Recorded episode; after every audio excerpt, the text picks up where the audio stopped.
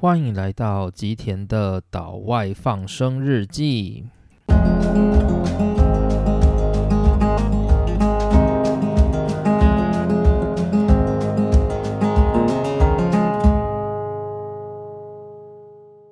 大家好，欢迎来到今天的内容。那今天想跟大家分享什么呢？今天的话，主要是大家看标题应该会知道，我有一个就是新的单元，叫做《拥抱青春四部曲》。那这个单元想要讲什么东西呢？其实我想要讲的是关于我在高中时代、大学时代，甚至到就是我在出社会这段过程里面，我所阅读那些能够启发我的书籍。那那些对我影响很深刻的书籍，这种书籍呢，就是跟一般现在我们平常在阅读那些心理的书啊、工具的书不太一样，它就是那种满腔热血、一股脑儿想要给你一个冲劲的那种书籍。那当然，这四部曲当中，其实有一本是我认为比较不一样的。但不管怎么样，就是我认为那都是我在呃，就是懵懵懂懂的阶段里面那些曾经启发我、激励我的书，然后我觉得。我可以把它当成是一个心理的记录，然后来做一个分享。那同时呢，我也会在这个过程中，就是顺便分享一下我自己，就是在这段过程所遇到的一些经验跟心路历程这样子。那我不知道这样子的内容到底对就是听众会不会有帮助。不过这大概就是我个人的日记吧。但除此之外呢，我认为它也带给大家一个。感受就是，不是只有在听 podcast 的你正在面对这样子的一个困境，或者是曾经经历过这样的事，而这个经历呢，其实是每个人他都可能会遇到的，而我也曾经遇到过。那这大概就是一种集体经验的共鸣吧。我认为它是对于我们去感受到不孤独的这件事情是有帮助的。好，那接着呢，我们就来谈谈我今天的主题。我今天要介绍的这一本书叫做《青春的场所》，这是它的主标题。那这本书呢，它其实后来在发售的时候已经是再版。那在稍早之前，它其实还有另外一个版本的名称，叫做《我在建中的日子》。这个是它原本的名称。那在二零零三年的时候，这本书经过了再版，它的名字改成了叫做《青春的场所：我在剑中的日子》。就是青春的场所是它的主标，我在剑中的日子变成是副标，怕大家不知道就是这本书到底是想要讲什么。好，那这本书的作者就是我不知道现在的人会不会还知道这个人物，但是他其实应该如果是在。目前六十年次到七十年次左右的这个群众是比较接触到这个人的，就是一个世代。这个人他是一个艺人，就是叫做苏有朋。那苏有朋他是过去的小虎队的。团员就是里面的乖乖虎这样子。好，那大家可能会觉得说，诶，我好老哦，就是我是小虎队的那个年代，并没有。其实小虎队他出道的年代是在一九八九年开始，那个时候我才两岁而已，所以呢，这不可能，他不是我那个年代的。不过呢，在我大概到国中，就是国小、国中的那个阶段，倒是就是苏有朋算是。比较火红的一个年代，为什么？因为那时候有一个很有名的剧叫做《还珠格格》。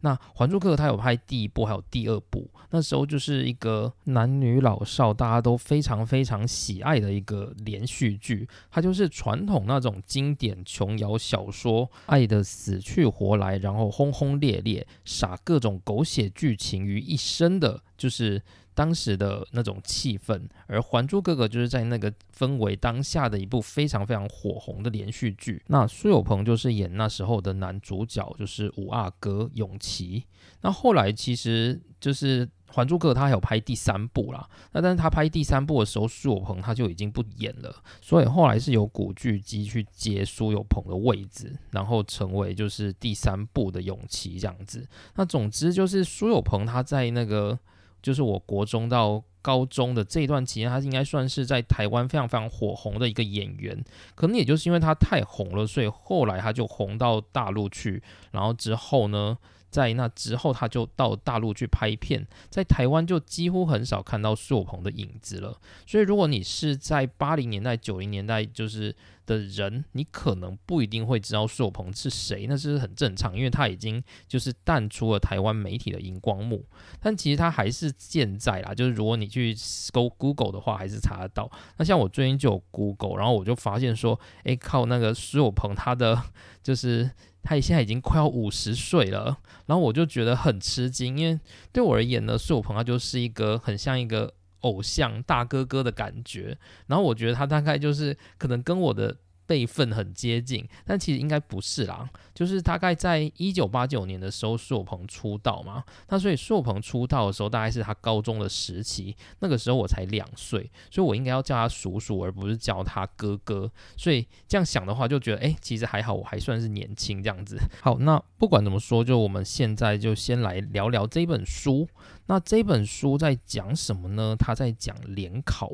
联考就是在过去那种高中考大学的升学制度，叫做联考。那其实我最近在查才发现哦，就是我其实我是在发，就是我在做这个 podcast 的时候，其实我并不是想要蹭最近毕业季的热度。其实我刚开始没有想到这一件事情，可是我最近就发现很多 podcast 就是有在讨论关于毕业季的各种就是生活啊，或者是勉励啊这一类的内容。但其实我当初想要录这个 podcast 的时候，其实我并没有想到就是最近刚好是毕业季，而是我最近就是。是 Google 之后才发现，哎，对哦，就是差不多要到了职考的时候了，就知道我已经离那个高中毕业有多遥远。那其实我也是到最近才发现，说就是职考它已经延期了，因为疫情的关系，所以职考它延后到七月底举行。那在我那个年代呢，职考它就是在七月一号。从一号到三号，通常是这样子，就是七月一号的时候，它是社会组的考科，然后七月二号的话，大概就是共同。自然组跟社会组的共同考科，例如说国文或者是那个英文这一类的科目。然后如果是七月三号的话，那就是自然组的考科。那我以前的考试，我们那个时候已经不是叫做联考了，联考已经是就是更早更早以前的事情了。在我们那个时代，已经变成是学测跟职考，其实跟现在应该是差不多的。那在更早以前的话，就是台湾其实没有所谓的学测、职考这种多元入学的制度，它就只只有一个联考，所以台湾以前就是只有一个七月的联考，那个叫做联考定终身的概念。那其实，在现后来呢，就是到现在就是有学测跟职考这种多元入学嘛，或者还有什么繁星计划，非常非常混乱。那就是就会有很多人啊，他就会开始，例如说很多家长啊，就会开始缅怀说，诶，当初那种职考的时代，就是一次考试定终身，应该是比较。单纯又轻松的，就是，所以很多人就开始缅怀，就是过去那种联考的时代。但是我是觉得，过去那个时代，因为它的环境相较于单纯，你的思想也比较单纯，你的媒体网络。就是资讯量也没有那么复杂，所以那个时候如果用一个联考定公生，我觉得算是蛮合理的一个状况。可以现在就是学生有各种各种环境可以去培养自己的知识跟能力，所以你的环境已经是一个很多元的。状况，而在这个时候呢，如果你还在用一个联考定终身的这种制度，其实是非常非常的过时。所以我认为现在会产生这么多就是多元入学，其实也是因应这个时代的变迁，这个是没有办法的事情。好，那这本书它到底在讲什么呢？其实它就是苏有朋他的联考回忆录。大家不知道知道苏有朋他的学历是什么？他其实就是过去是高中的时代是建中的学生。他在建中的时候就是参加了试镜，然后加入了演艺圈，就是成为了就是青春偶像小虎队的这样子的一个工作，所以他的高中时代就是在建中生与就是小虎队成员的这两个身份里面就是换来换去。那因为小虎队很忙嘛，所以等于因为你大家也知道建中它就是一个升学学校，而且它是非常非常顶尖，就是很竞争的一个学校，所以你在那个学校就是念书就是唯一的工作。因此呢，就是苏有朋他这个就是小虎队成员，虽然在社会上就是有很多很多的粉丝，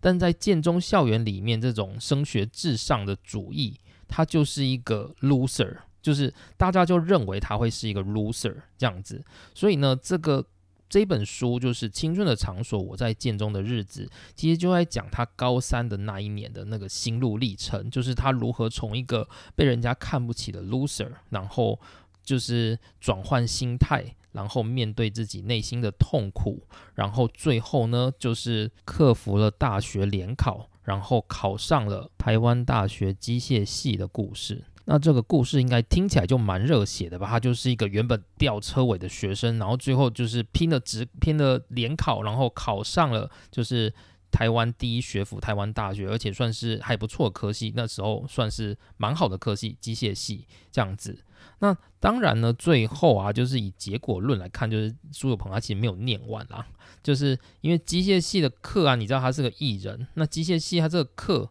念完之后，就是对他而言没有用啊，就是他念完机械系他也不知道干嘛，而且机械系的课程很繁重，就是你光要念那些物理啊，什么热学、力学。之类的就是就搞死人家了。那你想象一个艺人那么忙，然后他怎么可能花时间去念热力学？而且念念完之后呢，他以后也不会当机械工程师啊。所以最后呢，苏有朋他其实曾经想要转系，就是转到就是工商管理学系，就是那个时候的工商管理学系。那结果呢，他就没有转成嘛，因为没有办法，就是他就很忙，而且念书。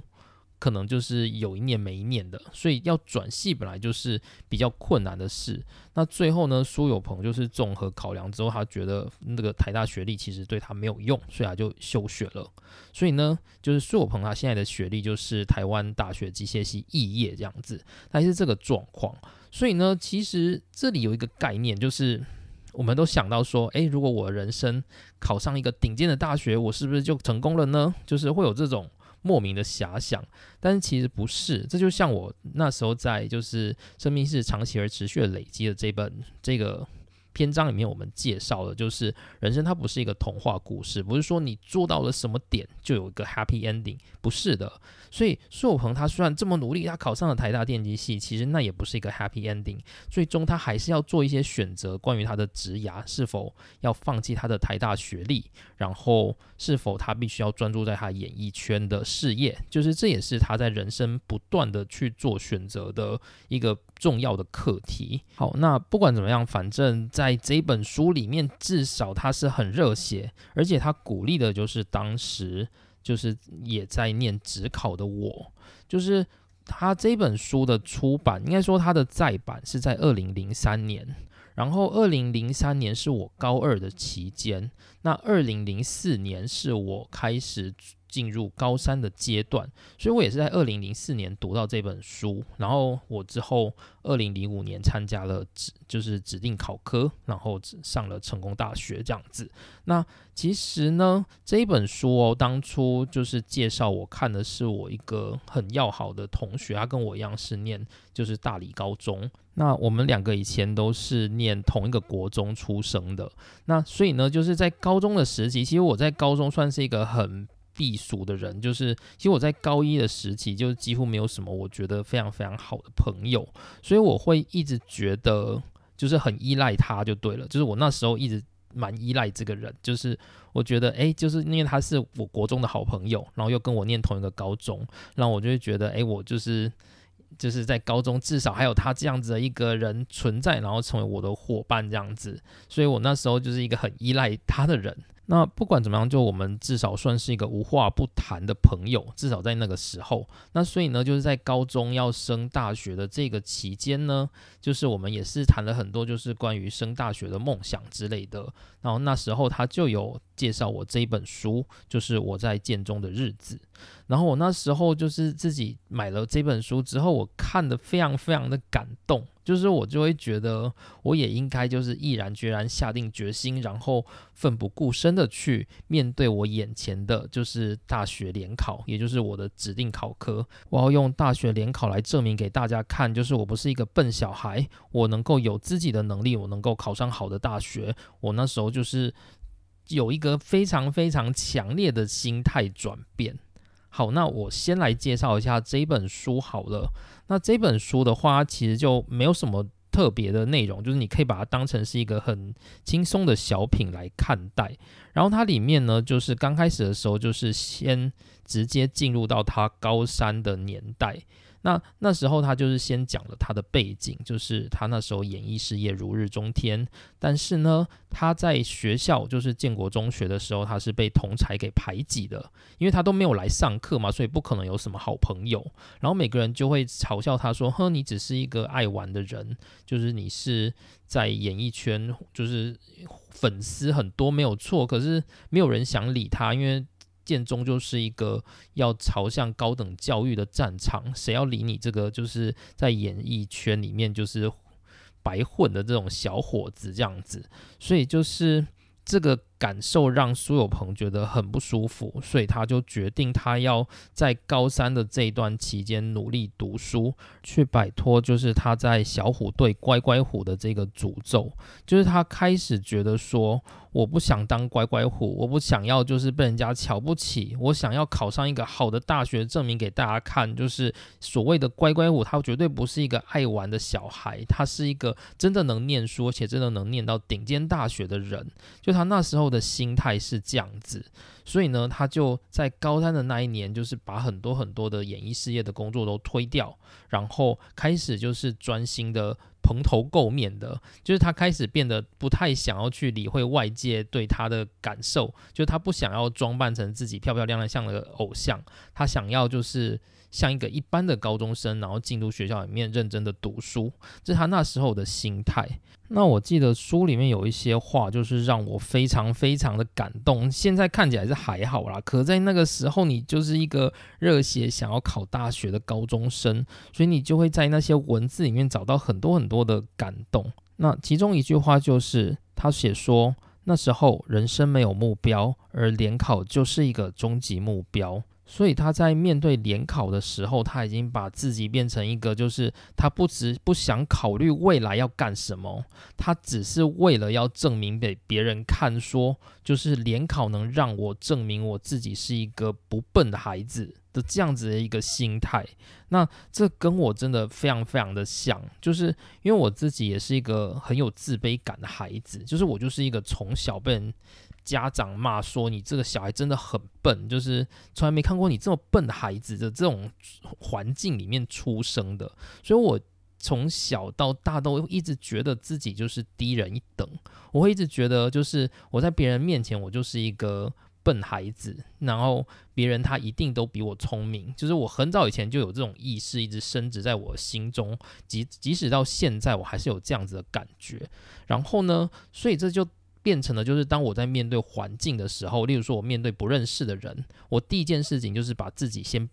贬低，我会先说前面这个人一定比我更厉害，比我更好，然后我就是一个白痴。那我会做各种的努力去证明我自己不是一个白痴，来给环境的人、旁边的人看。但其实搞不好根本没有人在意说你是不是一个。聪明人还是你是不是一个白痴？大家可能就觉得你就是跟大家一样是一个普通人。可是对我而言，我就会有一个自卑感，然后我会刚开始就先贬低自己，然后我会靠各种就是过度努力的方式去，就是强加自己，让自己看起来好像不笨的这种。行为，那我觉得就很像苏有朋他在这里提到的，就是他那时候也是觉得，因为他被大家瞧不起，就是觉得他是一个爱玩的孩子，所以他就觉得我那时候没有什么目标，我就只是想要用联考证明我就是一个能够不让你们瞧不起的人，就是这种感觉。所以我那时候在考联考的那个时候，我也是这个心情，就是我会觉得说。可应该，我觉得这也很正常，因为在那个时代，其实我们所认识的环境，就是我们对于未来其实都是有一些很单纯的想象，所以那时候你就觉得你考上一个大学，考上一个好大学，你可能就会有宽广的未来这样子，然后所以你就会觉得说。就是我可以靠考上好大学的这一件事情来证明给周边所有的人看，说就是请你们不要瞧不起我，我其实是不不是你们所想的那样，甚至我比你们还要厉害。就是我那时候也是用这样的心情在面对我的联考，所以我是看完这一句话的时候，我那时候其实是非常非常的就是算是很强烈的共鸣这样子。那它里面还有另外一句话，我也觉得很热血，就是它里面也是在最前期的时候，他就讲了这句话。他写说，联考就像是一个浴火重生的隘口，通过了这个隘口，生命的底层仿佛就加厚了许多。然后呢，我那时候在面对联考的心情，我也是把它想象成，它就是一个能让我就是从此以后不被人家瞧不起的一个很重要的，算是。救生圈吗？还是一个就是考验？我只要通过这个考验，我就不会被你瞧不起，大概是这种感觉。所以。我那时候也是抱着这样的心情去参加 联考，所以我是真的会纠结那种，就是在联考如果考得不好，会不会被别人瞧不起，或者是我如果能够在联考考得很好的话，我就能够证明给别人看，我是一个很好的人，我是一个很厉害的人。就是我在当时也是以这样子的心情，但是呢，就是到现在啊，就我在看，就是我会觉得，虽然我也不会很后悔啊，因为我觉得。就是人生有那么一段单纯的面对考试，然后努力不懈的这种环这种环境，我是觉得。很难能可贵的，但是我也不认为就是每一个人都必须去面对这样的环境。其实我觉得联考那个过程它还是很痛苦的，就是你每天都在像跟时间赛跑，就是你要把所有高中三年的东西把它浓缩到你的脑海里面，然后每天就是这样子死记活背，然后甚至就是不断的理解、不断的训练，然后让这些东西内化成你的基因，去上联考的战场这样子。所以我认为那个过程。其实是很痛苦，然后它是需要很强大的意志力的。所以，如果你不是像我一样，就是经历过，就是想要用联考证明些什么，然后有那么强烈的那种自卑行行为的话，或许你不一定会想要经历这么一样的痛苦。但对我而言呢，就是我会觉得那样的痛苦也是好的，而且我并不讨厌那样的痛苦，因为我觉得我过去就是在自卑的人生里面，我真的觉得自己的生活并不愉快，所以我对于那种逆境来的痛苦，其实我并不会感受到那么强烈的。不舒服，甚至我会觉得有这样子的痛苦，它反而是能够让我找到一丝，就是我活在这个世界的感觉。就我的心态一直都是这个样子。那即使到现在，我自己还是常常是用逆境去证明我自己，然后。我也觉得逆境很痛苦啊，我也想要安乐，可是我又会觉得逆境它好像就是一个能让我感受到自己还活着的这样子的一个状态，因为我觉得人生就是真的很痛苦，然后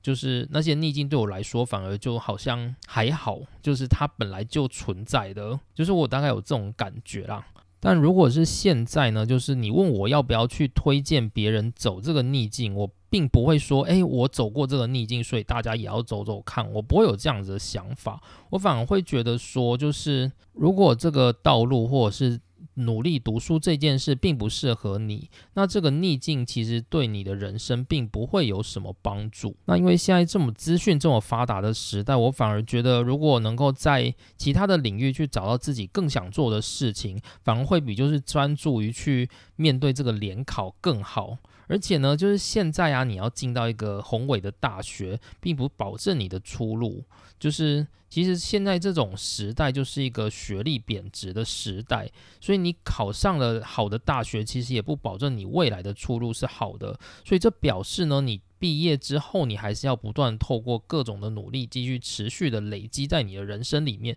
你才能够去稳住自己的优势。这个概念就是红皇后效应。就是红皇后效应，它其实是一个政治上的概念，就是它是面对国家的时候的一个概念，就是这是我最近念到一本书，它叫做呃《自由的窄廊》，它里面在讲国家的自由，然后它提到一个叫做红皇后的效应。那这本书它讲的意思其实是说，就是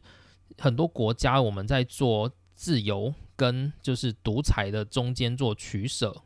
那通常一个好的国家，哈就是自由跟独裁是平衡的。因为你不能太过自由，这样子人民会暴乱；你也不能太过独裁，那这样就会变成是暴君的政治。那正常的国家，它就是在自由跟独裁的这个中间做取舍。例如说，像台湾就是这样子一个国家，或者是日本可能也是这个国家，或者是像美国也是这样的国家。所以，就是因为这样子的国家，所以它才能够让自由民主跟就是安定的社会稳定的存在这个环境。所以，这是一种动态平衡。那这种动态平衡，你需要的就是要不断的奔奔跑。你只有让你的国家不断的转动、不断的奔跑，不能松懈，你才能够维持这种动态的平衡。这个就叫做红皇后效应。为什么叫做红皇后效应？大概是因为就是它是一个就是《爱丽丝梦游仙境》里面的故事。然后爱丽丝她在跟就是红皇后对打的时候，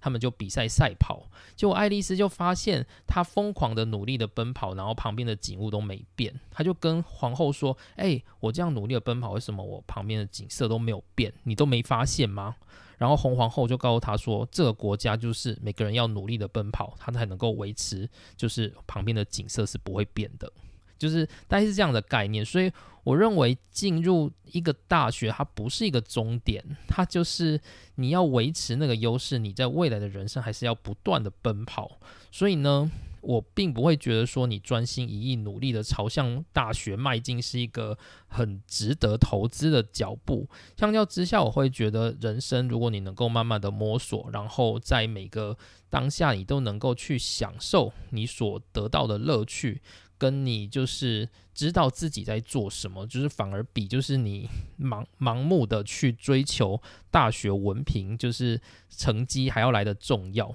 但我觉得我讲还是没有什么说服力，因为我就是一个追求大学学历，然后来证明自己这样子的人。但或许也是这样子，所以我会觉得说，不用每个人都要这么努力的去追求大学的学历。而且我会觉得，如果你漫无目的的去追求的话，其实你最终还是你不知道自己想要什么，你也不会想要对那个领域产生热情。那既然这样的话，你最终就有可能成为那个领域二流的人才，甚至成为这个世界二流的人物。怎么说呢？例如说，像苏有朋，他就是考上了台大机械系嘛。那你你会觉得苏有朋他是一个对机械有兴趣的人吗？应该不会吧。所以如果苏有朋他勉强就是，假如说他放弃演艺圈好，让他去念机械系，让他毕业了，然后他妈就叫他去当机械工程师，你觉得他会认真做吗？应该不会吧。所以他就只是一个二流的机械工程师啊。可是呢，如果他放弃了那个台大学历，然后他去选择了演艺圈，然后他对演艺圈有热情，那他就可以成为一流的演员。所以我会觉得，你去选择你热情所在之处，反而比你就是去按照社会的脚步选择一个好像很理想的大学，然后很理想的科系，然后去毕业还要来得好。因为如果你没有办法去得到这个热情的话，你最终就会成为一个二流的人物。那我自己在科技业的经验，我也是有这样的想法。其实应该说，我是一个对。学术就是对知识，我应该都算是蛮有热情的人，所以我并不会去排斥。就是例如说，像我念电机系，我也是虽然说我也念电机系，也是有一点点就是工作考量，但是我并不排斥，而且我觉得自己还蛮喜欢的，就至少在半导体这一块。所以说，就是我对于学习半导体跟就是。产业我是蛮有热忱的，所以这可以支撑我，就是即使进去工作，然后我觉得这个环境不适合我，或者是很痛苦，但是我觉得如果这个半导体工作还蛮有趣的话，它还是能够让我产生热情。可是我就有看到有一些人啊，就是有些人，大部分应该说大部分的人，如果你选电机系，然后你就是。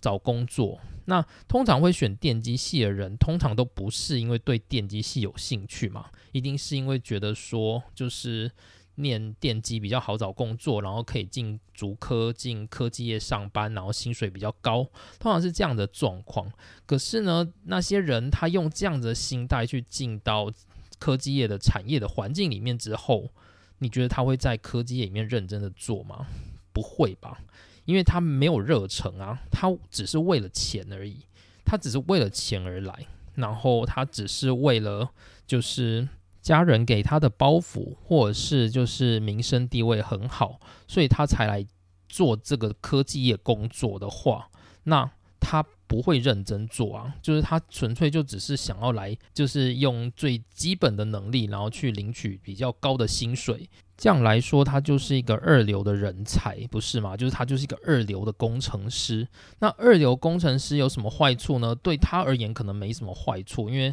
对他而言就是我就靠我的就是基本功在公司里面维持我的能力。跟就是运转，然后我就可以有大量的财富进来。那这样当然是对他本人是没有问题的，但是我认为对整个环境跟整个产业、整个氛围都是不好的。为什么？因为你想想看哦，科技业里面那些工程师，每个人都不，如果大部分人都不是对那个产业有热情，大部分人都只是为了钱而来，请问那个环境，它是一个？很舒适的环境吗？我认为不是，它就会很容易变成一种就是敷衍塞责、推脱，因为每个人都只想要用最少的付出去赚取最多的利润，因为你对那个产业没有热情，你只想要钱，所以这样子的话，你在工作上你就只是一个二流的人。那这样子的状况也会影响到，如果有些人他是真的对电机系，就是对。科技业有热情，对于半导体有热情的人，他进来里面发现整个环境产业都是这种状况，那最终他的热情也会慢慢的消失，然后最后甚至他会被同化成就是这个社会里面二流的人物，然后苟延残喘的活着这样子，就也是有可能有这种状况，所以我还是会觉得说找到热情之所在，比就是按照社会的脚步，或者是想要证明给别人看，然后去。追求就是高等教育，找到热情之所在才是正解。那至于怎么找到热情之所在，这个就没有办法在今天的这一集讲了。这个概念的话，其实我在职涯转换的焦虑感这一个节目里面，我就提到说，就是关于找到热情之所在的这一件事情啊，其实它也不是。从天而降的，它是你要不断的经过各种尝试才可能得到。那所以呢，就是其实你漫无目的的追求社会的脚步，跟就是你去寻找热情之所在，两个其实都不是轻松的道路。那就是看你想要怎么样的活着吧，你想要怎么样去定义你自己，就是这才是你如何去选择你的道路一个很重要的想法。好，那说教就说到这边，我之后要来讲一些很轻松的东西。那这本书里面有一些就是我自己很喜欢的篇章，例如说像苏有朋他会去那个就是 K 书中心，然后我是看了这一本书之后，我才开始就是试着去 K 书中心，就是不知道大家有没有去过 K 书中心，是就是不知道它是一个怎么样的环境。K 书中心它就是你付钱，有点像是网咖一样，只是它里面就是一个。很好的空间，然后有很多很多的桌子，然后非常非常的安静，不能讲话，然后你只能在那边念书的一个环境。然后呢，就是你要付钱，可能大概一个下午，可能我记得我以前在一中街。的 K 书中心念过，然后一个下午是五十元的样子，然后我就是有时候我会真的花钱去 K 书中心体验一下，就是苏有朋他在书中里面所写的那种感觉。那 K 书中心不知道他真的有没有去过，就是它里面是黑的，就是全黑的。我不知道是每个 K 书中心都这样，但至少我去的那个它是环境是全黑的，里面非常非常的黑，然后每个人都是。关在一个黑布底下的，就是每个人的桌子，他都挂了一个黑布，然后你就进去那个黑布底下，然后那个桌子的灯打开。它就有灯就会亮嘛，然后亮了就可以在底下看书，这样子是这样子的一个环境。然后如果你离开那个黑布，就是那整个环境是全黑的。所以有些同学如果他念累了，他可以随时就是直接在 K 中心的桌子上面趴着睡，因为就很黑，而且很凉，很好睡这样子。那所以我也是有。体验过一段时间，然后我自己是觉得还蛮喜欢那一段过程的。然后啊，就是我最近也重读了这一本书，就是《青春的场所：我在剑中的日子》这本书。然后我发现它里面有提到一个东西，就是冥想。就是因为苏有朋他就是一个不停的，我觉得苏有朋他应该从小也是在这种乖乖牌、乖孩子的环境下长大，然后所以他人应该也是有一点点内向跟避暑的感觉。所以呢，他我觉得应该是因为这样子，所以他。妈妈就是为了要鼓励他，所以就是要求他去小虎队，就是扩展他的那个就是人际关系这样子。那所以苏有朋他应该也是一个就是很容易想太多，然后例如说像旁边的人如果觉得他不好，或者是。他听到有人偷偷讲他的坏话，他可能就会一直挂在心上，然后有强烈自卑感，心里的心魔很重的这样子一个人。所以呢，这种人，如果你希望他获得平静的话，如果没有就是良好的训练的话，是没办法的。所以他就有讲到说，就是他其实刚开始根本念不下去，然后他常常想到就是自己会被大家嘲笑，就会压力大到就是常常莫名就哭了起来这样子。所以他后来就去找一个辅导老师，就他们学校的辅导老师，然后辅导老师就教他一件事情，就叫做冥想。然后这个概念是我一直就我在当时高中看，我根本没有意没有记忆。然后我是一直到最近看我才，因为我最近也开始就是一直很强烈的逼自己要做一些冥想的工作，因为我自己又是一个心魔很多的人。然后我也是在就是多方尝试之后，我觉得冥想是唯一能够解决这件事情的方法。那苏有朋那个时候他就已经面对到这件事，而且他开始学习做冥想了。那他在做的过程里面，就是不断的去用呼吸感受空境，然后让自己练习活在当下这样子。那所以呢，就是我最近看到这本书的时候，有点惊讶的部分。好，那大概就这样。反正最后呢，苏有朋他就是在。这本书的结尾，他就秀了他的成绩单，他考上了台大机械系。那所以呢，就是他在建中的日子，就是从一个乖乖牌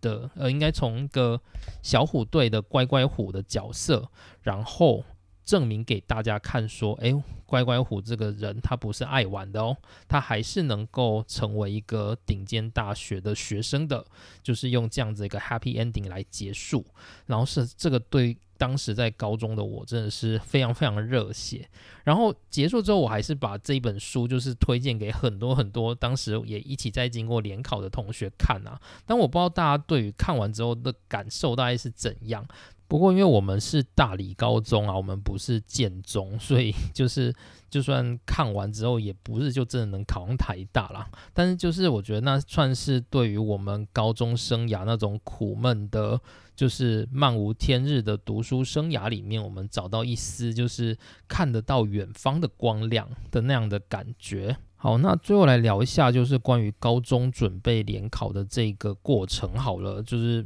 当做是这个篇章，就是以日记的方式来结束。那我的话，高中是念自然组嘛，然后我之前有讲过，就是我的。物理很烂，真的很烂，就是烂到被当掉，然后还去补修的那一种。就是大家高中有没有重修过？就是暑假要来那边补修这样子，我是有去修过的。那就是我是一直到高二下学期的时候，就是去补习，就是台中一个很有名的补习班物理老师。然后我听完之后就觉得，哇靠，物理怎么这么有趣？然后我才开始喜欢上就是物理这样子。然后呢？高中的化学，其实我在高二化学的话，大家刚开始好像都会觉得化学比较简单，然后物理比较难，好像都是这样子的感觉。因为化学就是刚开始在讲什么键结那些的，啊，就是离子键啊、共价键什么的，就不会太困难。所以大家刚开始都会觉得物理那种抛物线什么力学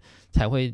乱七八糟的难的要命，然后会觉得化学还好。我刚开始也是这样子，所以我的。重点是物理，就是我必须要好好的把它读好，这样子。可到高三的时候是完全不一样，就是高三的时候那个化学真的是难到爆炸。所以后来呢，最后演变成就是我对物理很有兴趣，然后我对化学真的还好。然后那时候高三，其实就是我妈后来有叫我去参加一个全科班，我觉得也是难能可贵啦。就是我妈也是愿意花那么多钱，就是让我去报名，就是某一个殖民补习班的全科班。那个一补就是六科吧，还是就是补就是六科，国文、英文、数学，然后物理、化学，通都要补诶，生物就是六科。然后补完就是那一整套，就是一年大概是十几万，然后我妈还愿意付钱让我去。其实我觉得算难能可贵。可那时候呢，就是我在补那个全科班的时候，我就发现一些问题，就是有一些科啊，就是教的很烂。然后因为那个补习班它是以重考班为主，所以它有一些。系有一些老师，他可能是真的是很厉害。例如说，像物，我当初在补那个物理，也是在那一个补习班的体系底下。那那个物理老师本来就是家教班的老师，就本来就很厉害。然后数学老师也是本来就有家教班，所以数学老师也很厉害。那至于是谁，通通不要讲好了。就是在 那个台北也是蛮有名的这样子。然后他也有生物，然后生物的话，就是他也是请一个很有名的家教班的老师。然后我觉得，诶，他很好，所以我就也很喜欢那个生物老师。然后我也是很认真，就是我也是从那个时候开始，就是高三的时候，就是接受到那个家教班，就是补习班的生物老师。然后我觉得，诶，生物可以这样子念，真的还蛮有趣的。所以生物也成为一个我蛮有兴趣的科目。然后呢，像是国文啊，国文的话就是。那个家教班就不怎么好，然后英文的话也不怎么好，然后化学的话是还不错，但是那个化学老师就是他的那种就是政治意识太重，他很喜欢在上课的时候讲太多很强烈的政治意识，然后我觉得我听不下去，所以最后呢，我就自己把国文、英文跟化学东东都 skip 掉，而且我觉得补太多会让自己缺乏念书的时间，这样真的很不好。那其实我高一、高二的时候，原本就有在台中一中的水利大楼里面补英文，然后我很喜欢那个英文老师，就算他可能最近有一些那种就是不好的新闻啊，但不过就是我很喜欢那个英文老师。然后可是因为高三的时候我去补全科班，所以就不能去补那个英文。可是因为我后来觉得那个全科班的英文真的是太烂了，所以我就把那个英文给就是就是取消掉，然后我就自己去报名。就是水利大楼的那一个英文补习班，然后所以我又回去念了。然后同时呢，就是我也想说国文，我也去找水利大楼的补习班来补好了，所以我也去补了，就是国文的补习班，就是前一阵子非常有名的一本小说呃相关的那一个补习班的那一个老师，对，反正就是这样子。好，所以我就去补了。可是因为就是我妈她已经付了十二万给我去补那个全科班了，所以我不可能跟我妈说，哎，我把那个全科班里面的三个课退掉，然后我想去补别的。这样子，因为那个补习班不会退钱啊，然后所以我只好就是偷偷的自己靠着零用钱省吃俭用，然后再跟我哥借一些钱，然后最终先去把那个国文跟英文的补习费都缴掉，因为就是他一个学期大概要八千多块吧，然后两个学期嘛，这样子就大概三万二左右，然后我就把它缴掉了，这样子。好，然后接着就是有人就会问说，那你补那么多科目，就是你要怎么念书？对我也是这样子，所以我也发现有很多人他也是很多补习哦，可是他补习完之后，就是他就是。补习班的时候也听一遍，然后在学校上课的时候也听一遍，所以他每天就是补习跟上课，他根本没有时间去吸收。对我而言也是这样子的感觉。那我那时候怎么克服的呢？其实这也是一个补习班老师教的啦。他就是说，如果你今天有补那个科目了，那你的学校的那个科目你就不要听，你把时间拿来读书，这样子会比较好。就是大概是这样的状况，所以这样子其实很好哦。就是例如说，像一天可能会有两节国文课跟三节国文课，或者是可能一天有两节物理课，或者是两节数学课之类的。那你国文课的时候，就直接把它拿来读只考需要的国文；你英文课的时候，就把它直接拿来读只考需要的英文，或者是补习班教的内容。那你如果是数学课的话，就拿来读就是。只考需要的数学，或者是补习班教过的数学，物理课的时候就拿来读物理，类似这样的概念。所以最终我的方案就是我的国文、英文、数学、物理跟生物，我在学校都没有听，而且就是学校老师，我觉得教的也不是。我非常非常的喜欢，所以呢，我刚好就可以拿来读书，就这增加了很多很多的读书时间。那除此之外呢，因为化学我也没有补嘛，就是我就想说，然后因为我们学校的那个化学老师教的很好，然后我很喜欢，所以我就是只有化学课会听，大概就是这样子的状态。然后所以我就是用这样的方式去偷补习的时间跟读书的时间，然后尽量维持。每一科在每天都能够均衡的发展。